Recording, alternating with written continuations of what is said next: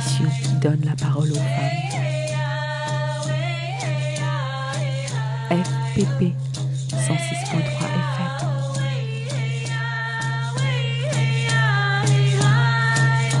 Bonjour à toutes et à tous et bienvenue dans Les Femmes de la voix. Comme nous vous l'avions annoncé le mois dernier, nous avons organisé un festival d'éducation populaire qui porte le nom de cette émission de radio, donc Les Femmes ont de la voix, le week-end du 1er, 2, 3 avril. Donc c'était il y a seulement quelques jours. Et euh, dans ce festival, euh, qui comportait des conférences gesticulées, des spectacles, des ateliers d'éducation populaire, des courts-métrages, des débats, des rencontres, nous avons organisé ce qu'on appelle euh, des bulles radio et un atelier radio également, avec nos partenaires qui sont Élan Interculturel et Radioactivité. De ces ateliers et ces bulles radio sont nées l'émission que vous allez écouter.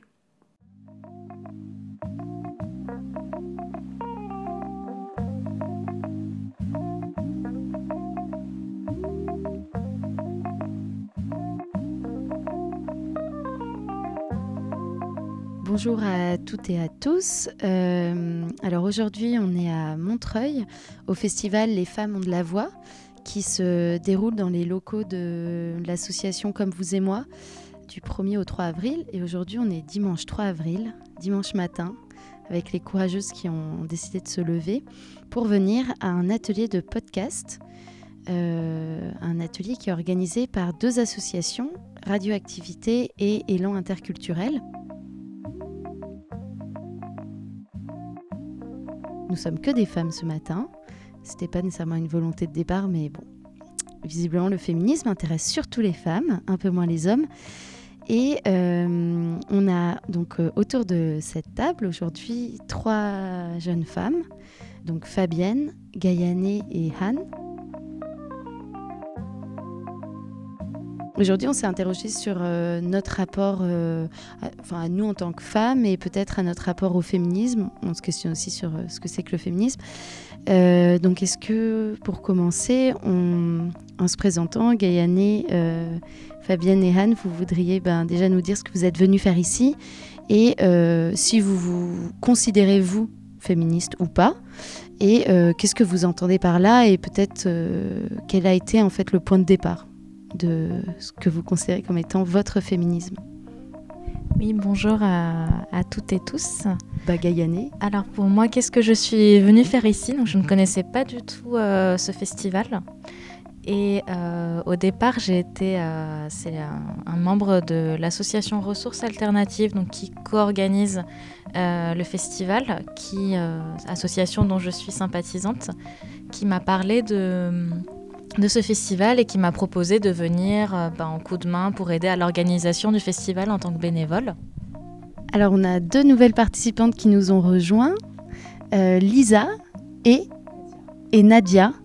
Euh, bah, bienvenue et euh, merci d'être parmi nous euh, aujourd'hui.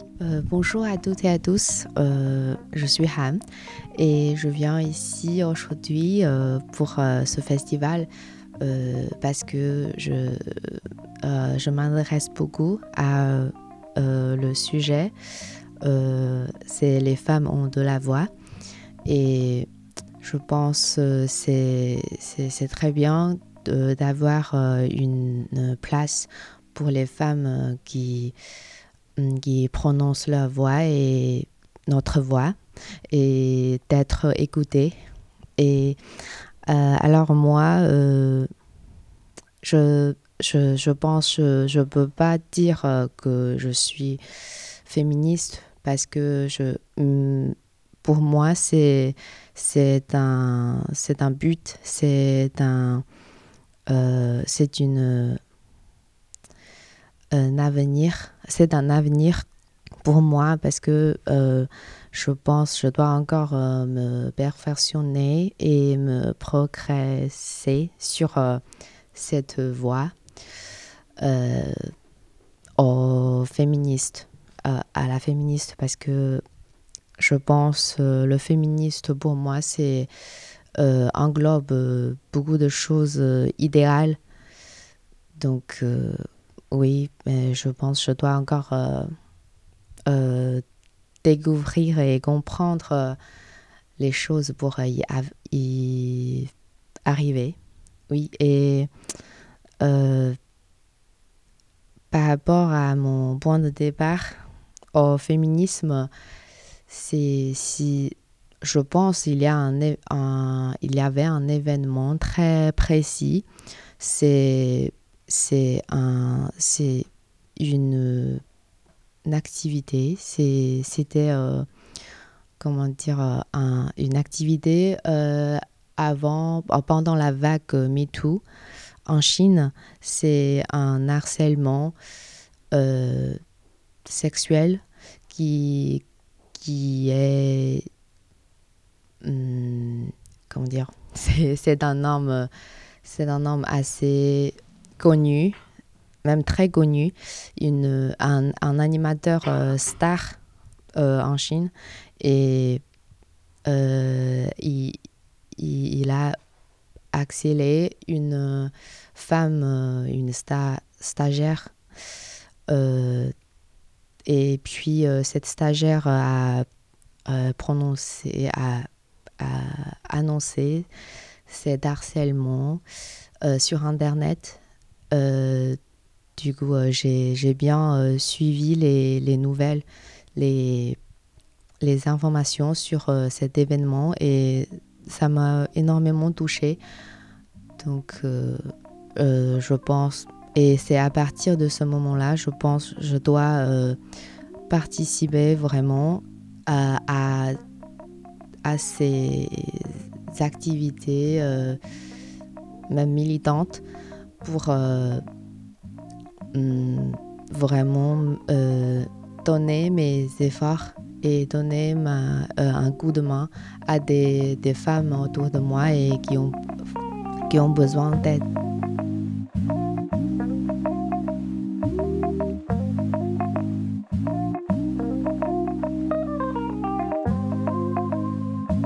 bonjour, euh, je m'appelle Fabienne.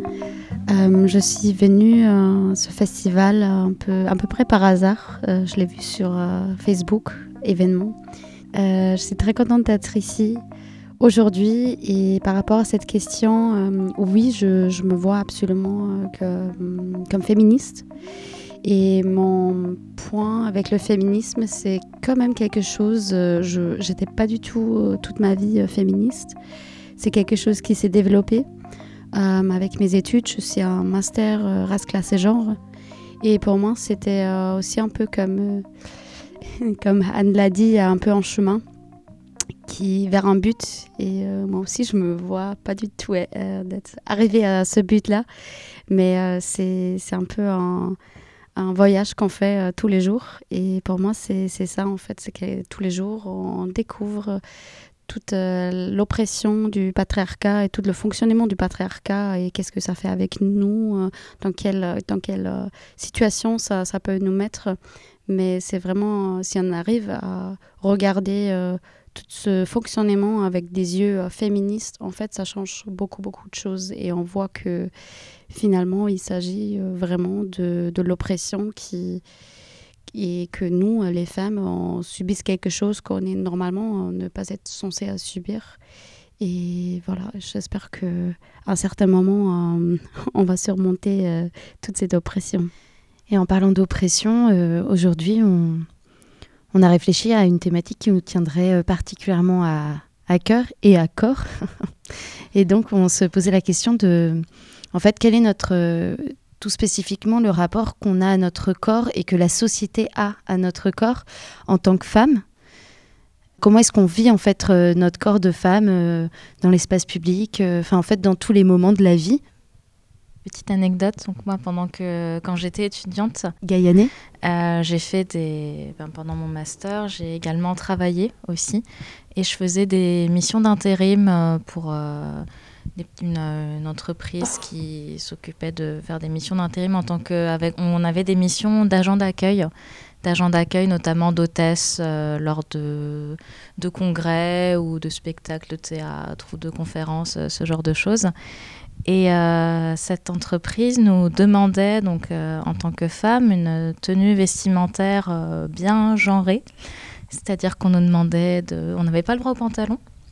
On devait porter des tailleurs, donc tailleur, hauteur un, petit peu au-dessus du genou, euh, des escarpins, donc obligatoirement des escarpins, maquillage bien sûr, pas trop, un peu discret, mais quand même un petit peu de rouge à lèvres, un peu de mascara, et les cheveux, bah, les cheveux euh, en chignon, aucune mèche euh, qui devait dépasser. Et bien sûr, être tout sourire, avoir une petite démarche pour accueillir les participants, les participants aux, différents événements, aux différents spectacles.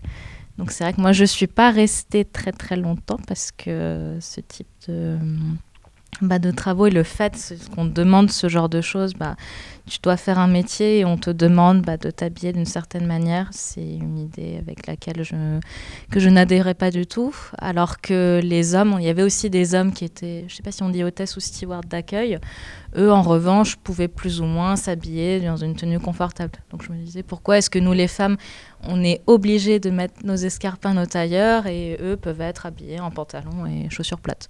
Je trouvais que c'était pas très très pas très égalitaire et pas vraiment très juste non plus et que ça renvoyait une image de la femme vraiment hyper sexualisée et très stéréotypée. Pour rebondir sur le travail d'hôtesse d'accueil que je pense qu'on est beaucoup d'étudiantes à avoir fait, euh, bah moi par exemple j'ai jamais pu être hôtesse d'accueil au salon de l'automobile parce que euh, ils acceptaient pas euh, les jeunes femmes qui font du 42 en jupe et manque de peau. Bah voilà, donc je suis trop grosse pour être agente d'accueil au salon de l'automobile. Euh, oui, moi je, voulais rebondir parce que c'est vrai que hum, je trouvais intéressant parce qu'on parlait du métier d'hôtesse d'accueil, etc. Et que du coup, on est censé être dans des. Euh, porter des jupes, des choses comme ça. Et c'est vrai que moi, cette question du corps, je la ressens un peu différemment dans mon métier parce que je travaille dans la formation pour adultes. Donc en gros, j'anime des, des, ateliers avec des... Voilà, je peux avoir une quinzaine d'apprenants de, de, de, tout ça, mais du coup des adultes. Et, euh, et en fait, euh, moi, l'enjeu, il est un peu différent parce que pour le coup, euh, j'ose pas, euh, j'ose pas mettre, même si parfois j'en aurais envie, des trucs un peu moulants ou des jupes un peu courtes, parce que j'ai toujours peur qu'ils me prennent pas au sérieux, en fait. et puis, c'est des métiers où on bouge beaucoup. Par exemple, je vais je vais être amenée par exemple à, me pencher en fait au-dessus d'un apprenant pour lui montrer quelque chose, etc. Et c'est vrai que j'ai j'ai toujours un peu cette peur, euh, c'est bête, mais par exemple, si j'ai un chemisier un peu ample, j'ai toujours peur qu'on voit un peu mon soutien-gorge. Et en fait, j'ai réfléchi à ça et je me suis dit, en fait, et quand bien même euh, on verrait un peu mon soutien-gorge, en fait, le, le problème, c'est pas qu'on voit mon soutien-gorge, le problème, c'est que la personne qui va voir mon soutien-gorge, euh, si en l'occurrence c'est un homme, va, va me, enfin voilà, va tout de suite, ou pas tout de suite, mais enfin en tout cas, c'est une représentation que j'ai bah, va, plus écouter ce que je dis, mais, juste penser au fait qu'il a vu mon soutien-gorge. Et, euh, c'est vrai que du coup, dans le, métier, on a plutôt tendance à mettre des vêtements euh, euh, pas vraiment moulants ou pas vraiment. voilà, des, choses dans lesquelles notre, notre corps disparaît un peu, en fait, d'une certaine manière. et. Et c'est vrai que c'est assez, euh, assez troublant, en fait, parce que finalement, c'est. Enfin, d'en arriver là, en fait, à se dire, bah ouais, qu'est-ce qui se passe, en fait, si on voit un peu ma bretelle de soutien-gorge pendant que je suis en train d'expliquer un truc? C'est. Voilà, c'est une, autre, une autre problématique, mais que pour le coup, je rencontre pas mal dans, dans, dans mon métier, en fait, le, le, le regard de, de, bah, de, ces hommes qui. Euh, euh, je ne sais pas s'il serait problématique, mais en tout cas, moi, je, je, projette comme quelque chose qui peut apporter un, souci, et donc je préfère par précaution mettre un vêtement euh, qui va pas générer un, désir, euh, enfin voilà, l'éventualité d'un désir, quoi. Moi aussi, j'ai ce genre de soucis, c'est-à-dire que c'est toutes ces préoccupations sur la moyen dont tu t'habilles deviennent euh, une sorte de autocensure. C'est-à-dire, euh, euh, je pense toujours, est-ce que ça va attirer le regard des autres, surtout des mecs Qu'est-ce qu'ils ils en pensent de moi Ce genre de questions un peu débiles, mais après, bah, je me suis dit, pourquoi c'est à moi de, de auto-censurer? Pourquoi, c'est pourquoi eux, ils s'auto-censurent pas? Et du coup, euh, il y a aussi une autre question, c'est que on choisit nos, habits, nos vêtements en fonction des regards des autres. pas en fonction de, nos choix, nos préférences, tout ça, non. Euh, et ben voilà, je pense que c'est un, grand obstacle mental à, surmonter, pendant toute sa vie. Quoi. Derrière cette question, il y a encore une plus grande question. Euh, en fait, c'est on regarde une femme, si elle est trop habillée, on va se dire bah, déshabille-toi. Donc, euh, notamment le rapport avec les femmes qui portent le foulard. Déshabille-toi. S'il y a une femme qui porte un mini-jupe, on va dire ah bah non, en fait, habille-toi. Ou on va encore plus euh, la, juste euh, en fait euh, la mettre dans le coin objet sexualisé. Du coup, elle est objectifiée et du coup, il y a, il y a toujours cette dichotomie entre les deux. Et en fait, nous, les femmes, je nous vois un peu comme mis à, l'écart de toute cette question, de, de, de, toute, voilà, de toute cette, cette question et en fait, on est, on est vu comme quoi qu'on fasse, en fait, on peut jamais faire la, la, bonne chose. Jamais. On est, on est, on est toujours jugé. Toujours. On est toujours jugé, on est toujours euh, objectifié. Du coup, euh, en fait, pour moi, il se pose la question qu'est-ce qu'on peut faire? Voilà. Est-ce qu'on est fait la, la rébellion? Est-ce qu'on on va juste dire. Euh, on, va, va pas. On va pas. Euh, on va pas, on va pas s'en occuper de tout ça, on va pas s'occuper des regards des autres. Euh. et en fait, c'est aussi pour moi un peu une histoire que chaque femme doit un, peu trouver pour, pour elle-même. C'est la réponse à cette question.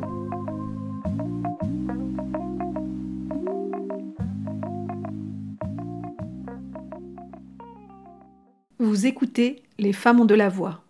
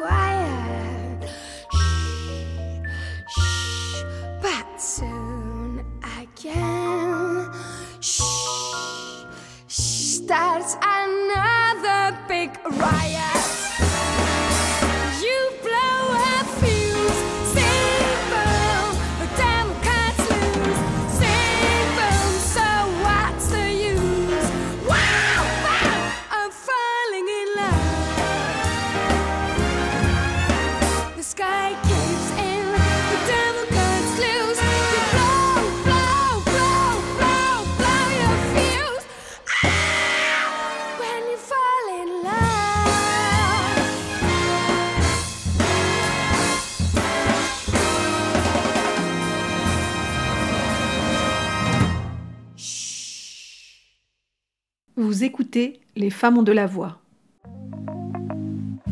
Donc là, on parlait plutôt du corps dans l'espace public.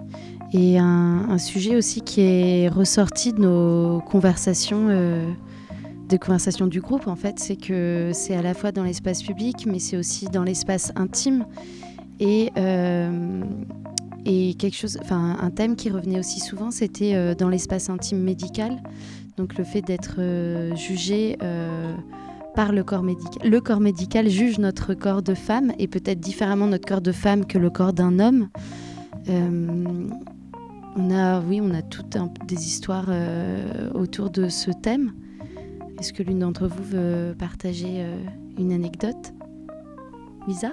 Je suis devenue féministe vraiment au moment de ma grossesse et de mon accouchement. C'est vraiment à partir de ce moment-là que j'ai pris conscience de toutes les violences que pouvaient subir euh, les, femmes. Euh, on est euh, dans une période où on est particulièrement euh, vulnérable. On est souvent infantilisé pendant la grossesse. On nous donne beaucoup a beaucoup d'injonctions de partout de la société. Euh, ne mange pas si, oh, euh, tu vis ta grossesse comme ça. euh, on touche le ventre. déjà rien que dans la société et dans le corps médical, j'ai appris l'existence de pratiques qui m'ont énormément choquée pour ma part. Euh, des choses qui sont très tabous hein, dans les violences obstétricales. Et puis, euh, les violences obstétricales, elles sont très diversifiées. Elles peuvent être psychologiques, elles peuvent être euh, physiques, euh, elles peuvent être pendant l'accouchement, pendant la grossesse, après l'accouchement. Beaucoup de femmes ne sont pas au courant que le consentement doit être systématiquement demandé par le médecin avant tout acte médical. Et personnellement, j'ai créé un, compte Instagram pour sensibiliser et plaidoyer en faveur de, de la bientraitance euh, obstétricale et de savoir que ce n'est pas une fatalité et qu'on peut toutes euh, euh, s'informer, s'éduquer. Et puis, je parle là d'accouchement, mais il y a de plus en plus de, de comptes Instagram, d'autrices qui prennent la parole, qui, qui écrivent pour qu'on puisse être, de nouveau se réapproprier notre corps, que ce soit même sur le plan gynécologique, parce qu'on n'est pas toutes concernées par euh, l'accouchement, la grossesse, si on ne souhaite pas d'enfant. C'est un droit et un choix. Euh, c'est bien de s'informer euh, entre, femmes sur la connaissance de son corps, se réapproprier toutes ses connaissances, connaître aussi nos droits pour se sentir moins désarmé vis-à-vis des, des professionnels de santé, savoir qu'on a des droits et qu'on est des personnes dignes et que notre corps nous appartient en toutes circonstances que ce soit euh, chez nous, que ce soit dans, dans un centre médical, dans un cabinet de généraliste, de gynécologue, dans une salle d'accouchement, dans un bloc opératoire, notre corps nous appartient toujours euh, autant. Mélanie? Bah, en fait, euh, sur euh, ce sujet-là des, des violences euh, obstétricales, en fait, ça me parle beaucoup parce que, enfin, quand j'étais euh, euh, plus jeune, j'avais peut-être 15 ans, en fait, euh, je me suis fait avorter.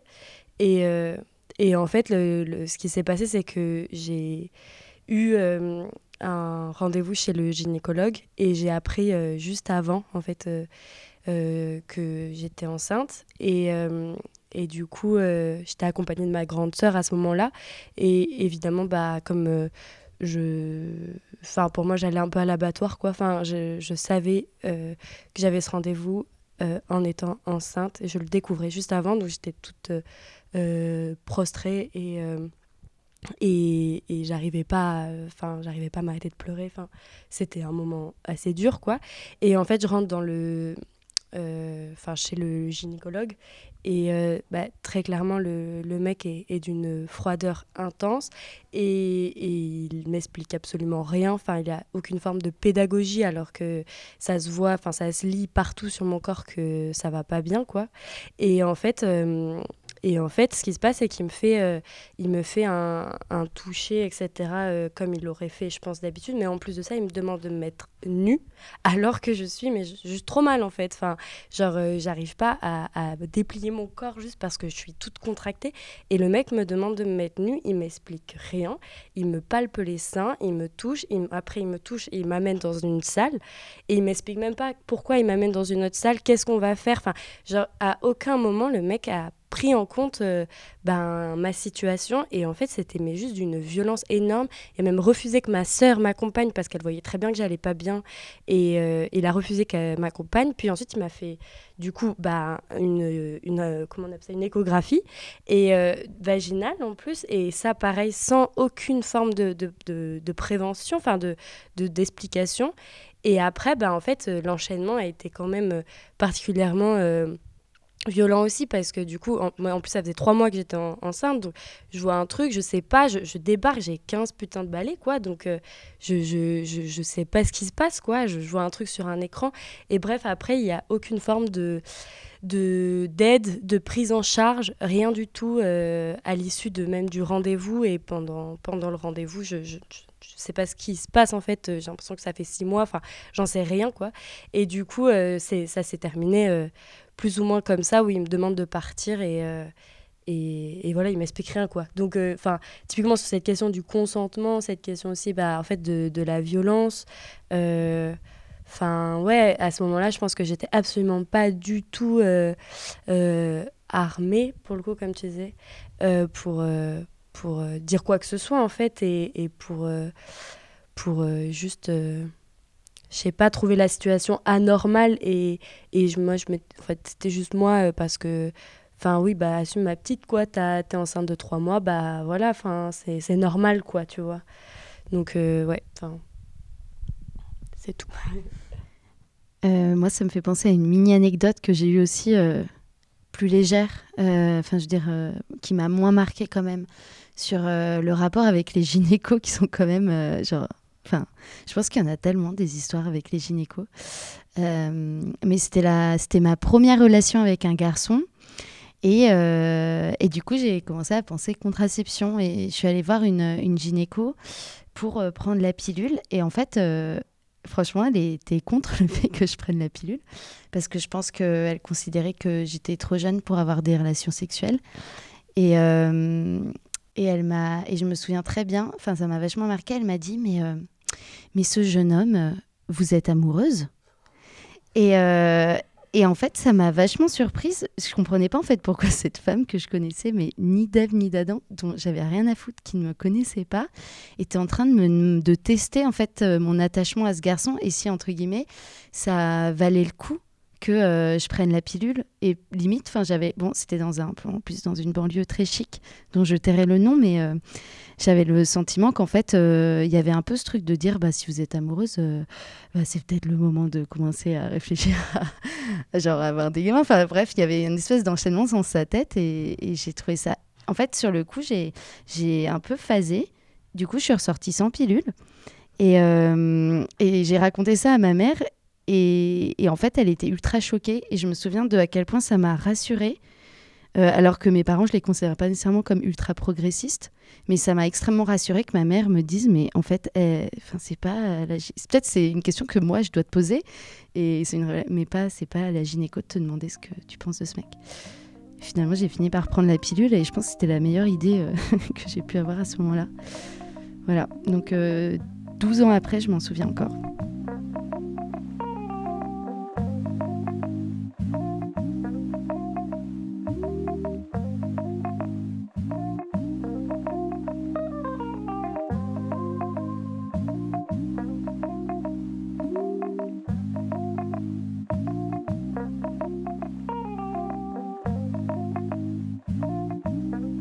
Là, on a pas mal parlé de ce qu'était, euh, enfin, de ce qu'était notre rapport euh, au corps et qu'il est, il est pas aisé euh, à la fois intimement et dans l'espace public. On sent que le féminisme c'est quelque chose qui nous habite quand même enfin, tous les jours. Est-ce que vous auriez des trucs et astuces ou des conseils à nous donner, euh, à nous, euh, à la fois auditrices et aussi à nous, euh, nous femmes de ce groupe ce matin, pour essayer de ne pas nous épuiser à être féministes, à la fois pas nous épuiser physiquement, pas nous épuiser mentalement Je pense qu'un point de départ qui peut être bien, c'est de ne pas être trop exigeant envers soi-même. Emmanuel? Moi, je sais que je l'ai été assez longtemps. Et je me disais, je veux être hyper déconstruite, je veux tout savoir et je veux tout mieux voir. Et en fait, en étant trop exigeant, c'est là où ça commence à être plus pénible. Et je pense qu'il faut juste, euh, comme on le disait aussi au début avec Anne, savoir que c'est un, long chemin et que peut-être qu'on n'arrivera jamais à la fin, mais que l'important aussi c'est de savoir que ça prend du temps, que euh, on n'est pas obligé d'avoir tout tout de suite et d'être hyper déconstruit. Et euh, c'est assez difficile parce que pour moi le féminisme je l'ai vécu un peu comme un, un puits sans fond où chaque fois que je voyais un truc je creuse un peu plus et j'en voyais encore plus et je me dis oh là là il y a tellement de trucs à changer, il y a tellement de trucs qui vont pas et une fois qu'on commence à avoir une petite chose après on en voit plein d'autres. Et donc du coup ça a été assez difficile de, vivre ça. Et au bout d'un moment je me suis dit bah, qu'il fallait arrêter d'être euh, exigeant. Et parfois même prendre des pauses en fait parce que euh, c'est difficile aussi d'être euh, féministe, d'être moi je suis assez militante quand même aussi donc je vais en manifestation, je fais des actions féministes. Et donc du coup parfois aussi de prendre des pauses et de s'aérer et de pas être trop exigeant avec soi-même et de se dire que bah, ça prend du temps et qu'il faut parfois prendre le temps. Et voilà, je pense que c'est déjà peut-être un, point de départ qui peut être, euh, qui peut être pas mal. Merci. Euh, pour ma part, euh, ce qui m'aide, c'est les comptes Instagram présents des autres féministes, parce que déjà c'est assez enrichissant. Et puis parfois, en- entre militantes, eh bien, on se comprend, parce que des fois, hum, à l'extérieur, au sein de nos familles, de nos amis, tout le monde n'est pas forcément euh, très féministe, très militant. Et puis, les personnes ne comprennent pas trop nos problématiques. Euh, Les gens se disent solidarité et point bas. Alors que pour nous, c'est quelque chose qui est important, ce sont nos valeurs, euh, ça nous anime. Et puis, le fait de se rassembler, même aujourd'hui, au sein d'un groupe de féministes, de militants, ça nous aide déjà à, souffler, à partager. C'est des moments de bienveillance. On peut parler des choses qu'on rencontre euh, tant positif que négatif. Donc déjà, ça fait, ça fait beaucoup de bien de se rassembler entre personnes qui se comprennent et euh, qui partagent les mêmes valeurs que nous. Et puis même, pourquoi pas passer des temps euh, sans forcément parler de sujets euh, très, euh, très sérieux. Euh, et les comptes Instagram, comme je disais, des fois, ça peut aussi nous aider à... Ça peut, on peut se partager des outils ensemble pour, euh, pour sensibiliser, trouver, euh, quand on est face à quelqu'un qui n'est pas très réceptif au discours féministe et qu'on est témoin de paroles, on va dire, très discriminantes, on peut parfois avoir des outils, des paroles, enfin des, des réflexes en se disant, bah, tiens, j'ai appris telle, telle chose que je peux réutiliser quand je dialogue avec quelqu'un, comme citer une étude, citer une information concrète, un fait d'actualité pour reposer un cadre et puis parfois pour euh, couper le sifflet de certaines personnes qui peuvent être toxiques. Fabienne? Pour moi, euh, je pense que qu'il faut qu'on s'arrête jamais à, à en parler, à en parler et à en écouter, écouter les autres, écouter des récits, écouter euh, les vies des autres. Ça peut se faire via les comptes Instagram que moi j'apprécie euh, énormément. Je trouve que c'est un bon outil euh, pour partager sa voix et aussi euh, écouter les autres. Parce que en fait, ça, ça nous permet de voir que, comme, comme euh, toi tu l'as dit, euh, en, fait, de, se, de voir que, en fait, pardon, en fait, de, de voir que qu'on n'est pas toute seule. Il y a des choses qui, qui, qui étonnent les autres parce que c'est pas la normalité. Et en fait, si on si, on n'en parle pas, ça devient la normalité, ça devient la norme parce qu'en fait, c'est jamais, jamais parlé, c'est jamais contesté. En fait, il y a ce même dans la parole, euh, dans la parole qui existe, dans les récits. En fait, pour moi, c'est un outil de contestation, tout à fait. Et en fait, il faut en, écouter. Et en fait, c'est aussi quelque chose qui m'inspire énormément d'écouter les autres. Et, et en fait, ça, ça peuvent être des récits super positifs, mais aussi négatifs. Et, mais c'est quelque chose qui, qui, me fait croire, euh, non, nous, les femmes, on est là, on est en train de, se battre contre quelque chose. Et en fait, on continue. Pour moi, c'est cette con- continuité qui est, qui est important. Et on voit que les choses bougent, on voit que les choses changent. Il y a ce dernier, je pense que ces derniers cinq ans, depuis hashtag MeToo, il y a beaucoup, beaucoup, beaucoup qui a changé.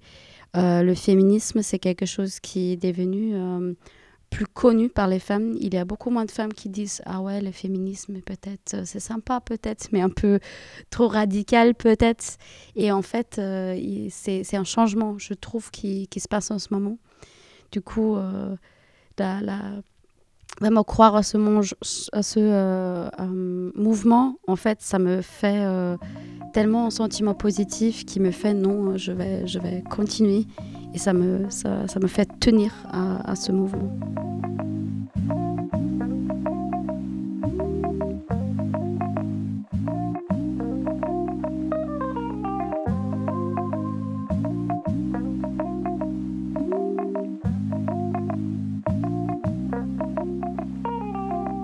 Merci beaucoup.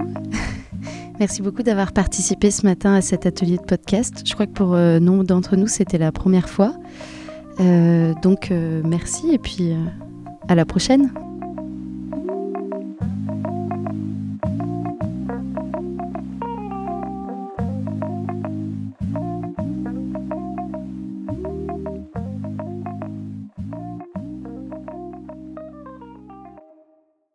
Vous écoutez Les femmes ont de la voix.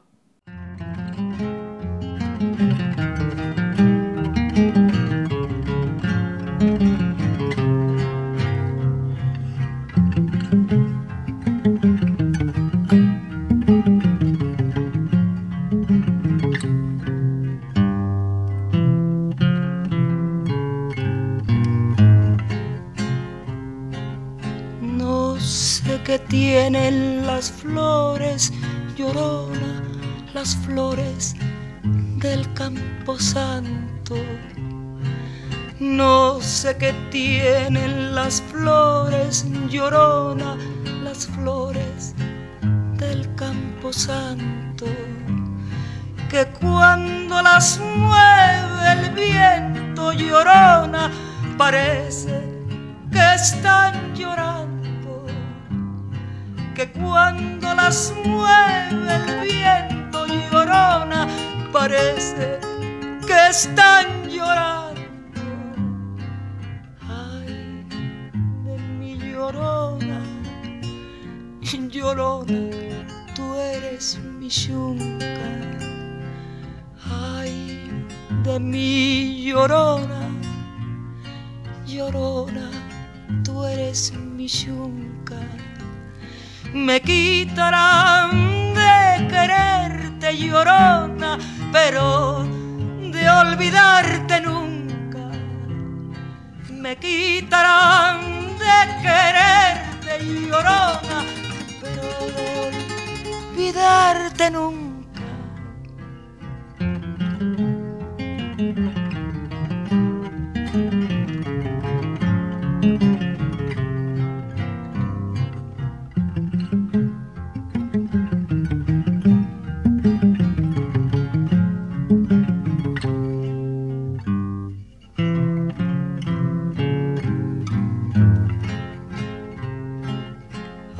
Santo Cristo de fierro llorona mis penas le conté yo.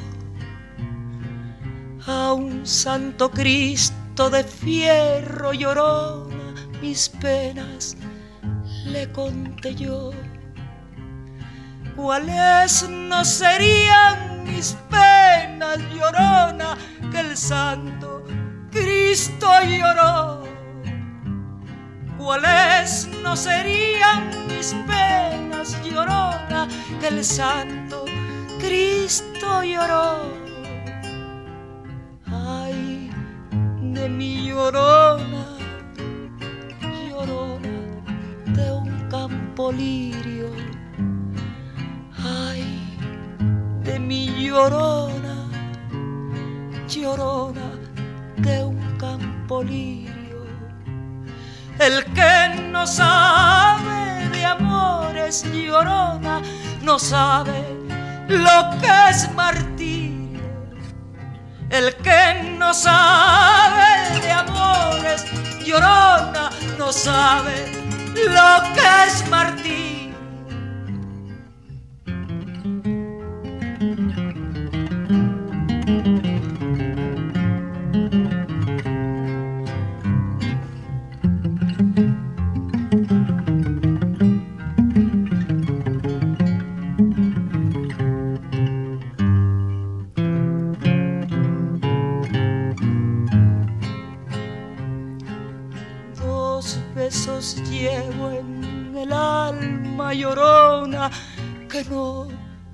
Apartan de mí. Dos besos llevo en el alma llorona que no se apartan de mí. El último de mi madre ay llorona y el primero que te di. El último de mi madre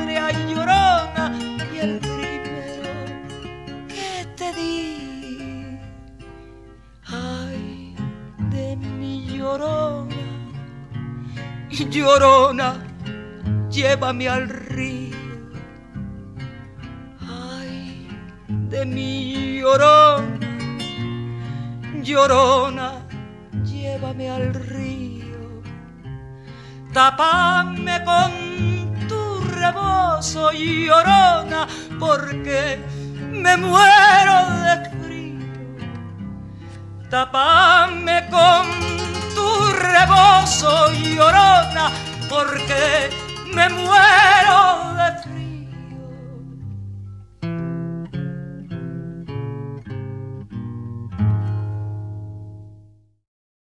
Vous écoutez Les femmes ont de la voix. Et aujourd'hui, nous nous retrouvons dans le festival Les femmes ont de la voix et nous écoutons la restitution des bulles radio qui sont des espaces d'écoute, de partage de paroles, un peu comme des livres d'or, mais où la voix serait gravée. On les écoute.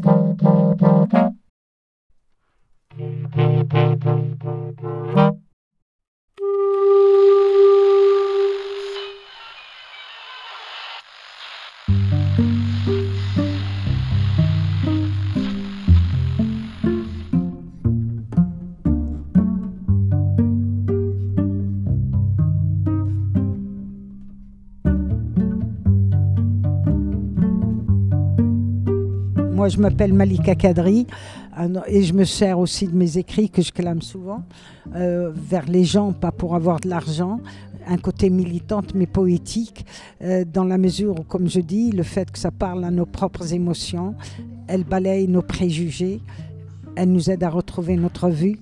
Et avec notre vue, en voyant l'être, on continue d'être. Alors, euh, et surtout, le meilleur vaccin contre ce microbe que moi j'appelle le racisme, euh, et qui se sert de nos différences, pas pour nous retrouver, nous déchirer. Les uns se servent de la religion, mais ne servent pas la religion. Tout comme les autres se servent de la laïcité et l'identité, mais ils ne servent pas ni la liberté, ni la laïcité, ni l'identité, parce que la liberté, elle est là pour permettre à chacun, et grâce à la liberté dont tant de personnes ont donné leur vie, au prix de leur vie, pour que cette liberté puisse continuer, c'est pour nous permettre à d'être ce que nous chacun d'être ce qu'il est, et non pas ce que moi je veux qu'il soit, et réciproquement. Et surtout de nos jours, on a besoin de ce remède euh, contre ce poison qui est le racisme, c'est l'art et la culture à travers sa diversité, la musique, enfin tout ce qui peut permettre les rencontres ouvrons-leur nos portes pour nous aider à mieux nous retrouver et en nous retrouvant, retrouver notre humanité à travers nos diversités d'identité.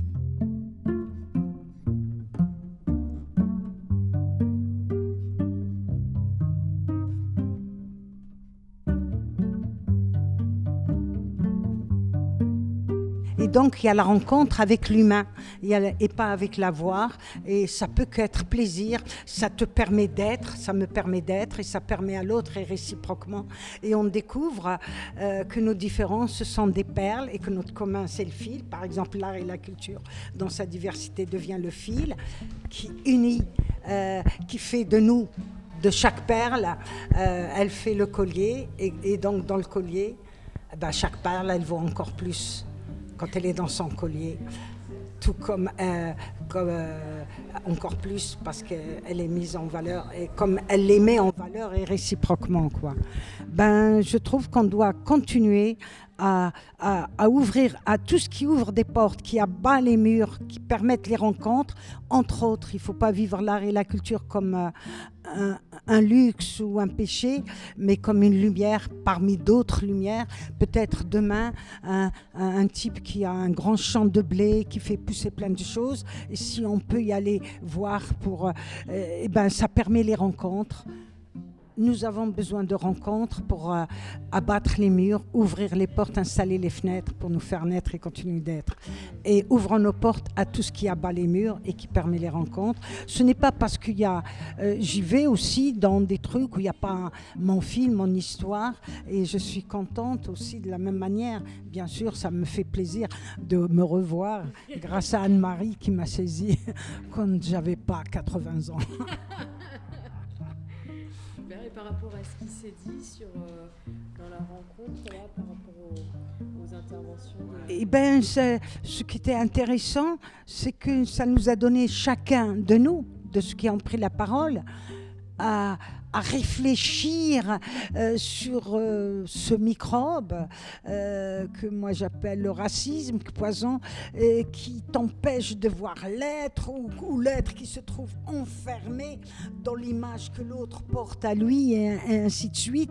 Et du coup, il l'em- il l'empêche d'être, l'être et, et être une marchandisation dans chacun. Ce qui est intéressant, c'est que nos différences de point de vue ont trouvé quelque chose de commun, c'est la soif de ne pas être écrasé par le regard de l'autre parce que tu es différent.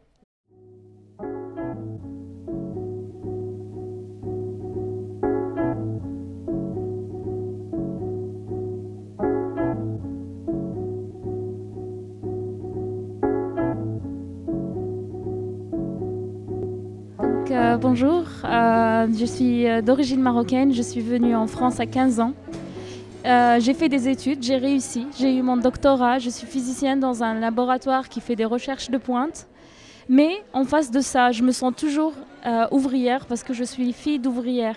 Et j'aimerais vraiment convaincre les gens qui sont dans ma situation de se rendre de leur classe euh, euh, de manière euh, plus concrète. Parce que maintenant, on est dans une ère où euh, la classe ouvrière n'est plus les gens qui travaillent dans les rues, dans les bâtiments ou euh, qui, qui- travaillent dans les champs. On est dans une ère industrielle, du numérique industriel, de, de, de, de- la technologie ou dans les domaines de pointe.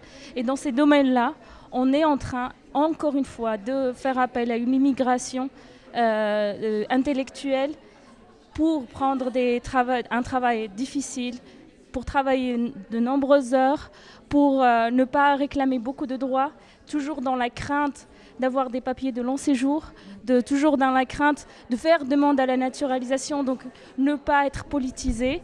Donc euh, vraiment une classe ouvrière euh, intellectuelle qui a des minimums de prétention salariale, qui, euh, qui est facile à, manipuler, qui est euh, individualisée et euh, séparée. Donc euh, c'est- une lutte pour moi maintenant de, de- permettre aux gens de se rendre compte qu'on n'est rien d'autre que des ouvriers d'une nouvelle génération et que même si on a réussi, on subira toujours le racisme parce que c'est un moyen de nous diviser. Et la seule manière de s'unir, c'est de se rendre compte qui on sert et pourquoi on est là et qui nous a amenés là et pour quelles raisons on est là. Donc euh, oui, euh, je m'appelle Ajar, j'habite à Paris dans le 10e et euh, je fais partie d'un collectif de quartier qui s'appelle Caravane Paris où j'ai connu Nadège et, Pauline. Donc c'est vraiment grâce à ça que j'ai connu ce- cet événement et que j'ai énormément apprécié parce que ça a souligné toutes mes contradictions, mes sentiments. Et euh, je travaille aussi sur un aspect d'éducation populaire scientifique pour les enfants de quartier, les enfants de banlieue. Et en même temps aussi euh, sur euh, la, solidarité dans les quartiers, la solidarité entre toutes les races, la solidarité et, le fait de sortir de ce confort individualiste et identitaire qui nous sépare plus qu'il nous réunit.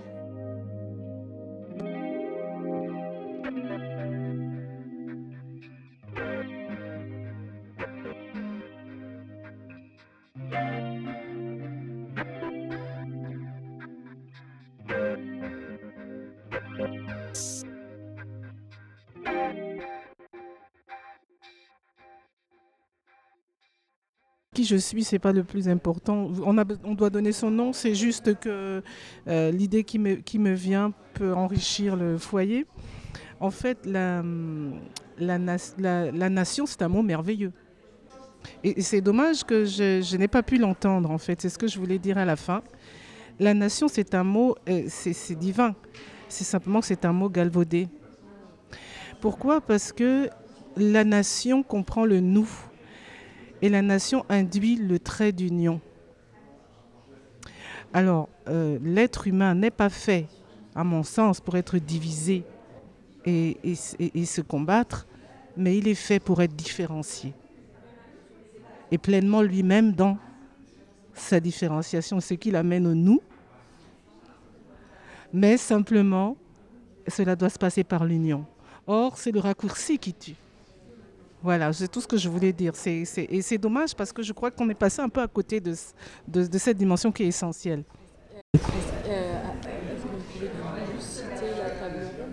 Qu'est-ce qui vous a amené à cette réflexion alors, la- je crois que c'est tous les avis, les uns un peu comme un chapelet à la suite des autres. Et puis, il y a donc un monsieur qui a parlé de la conférence gesticulée. Et- et- et l'idée m'est venue tout de suite. Mais bon, c'est vrai qu'il y avait une dame qui n'avait pas parlé. Et ce qu'elle a dit était très important aussi. Donc, euh, elle a pris la parole. Mais je crois que ça, c'est très important parce que tout est dans la langue. Donc déjà, euh, si on veut avoir une identité française, il faut passer par la langue française, puisque c'est celle-là que... pour comprendre le malaise français, ce qui ne veut pas dire éradiquer les autres langues, mais comprendre où est-ce qu'il y a le mur, où est-ce qu'il y a le frein au niveau de la langue française. Le, la nation, c'est un mot extraordinaire.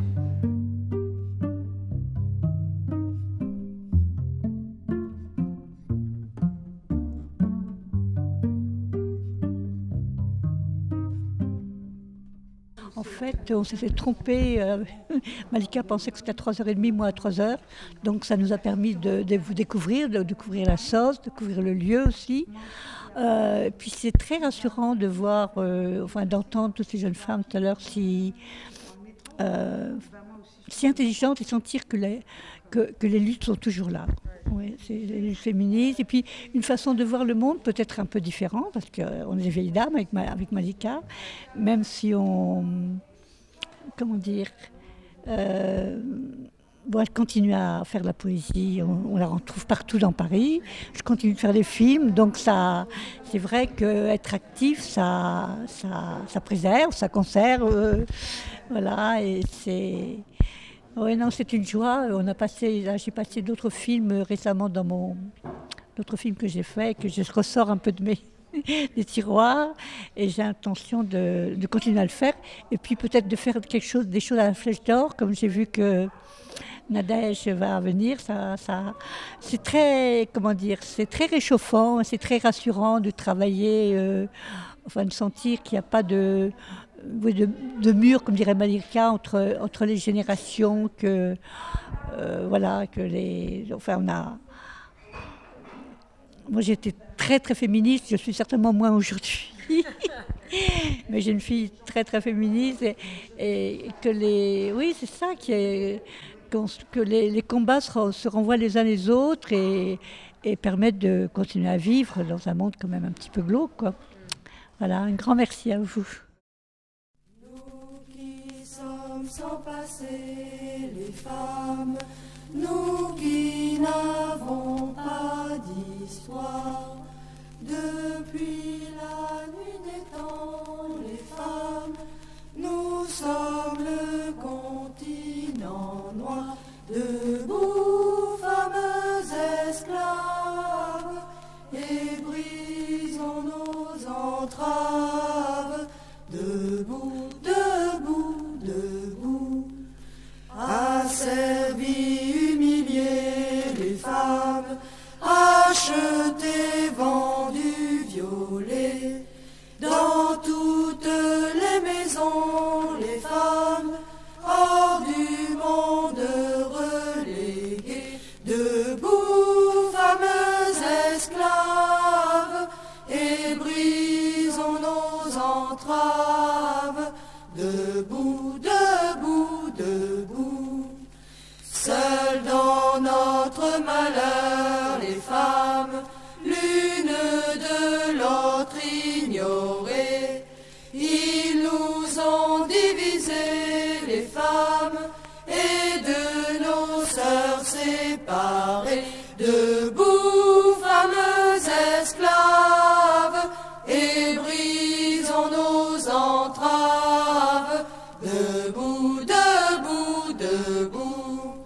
Reconnaissons-nous les femmes,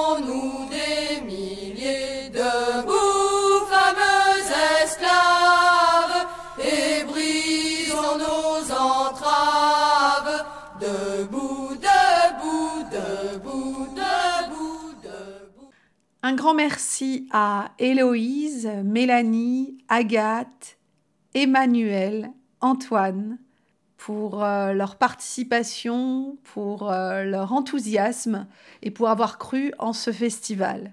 C'était donc les Femmes ont de la voix. Merci pour votre écoute et votre attention et on se retrouve euh, le mois prochain pour une nouvelle émission.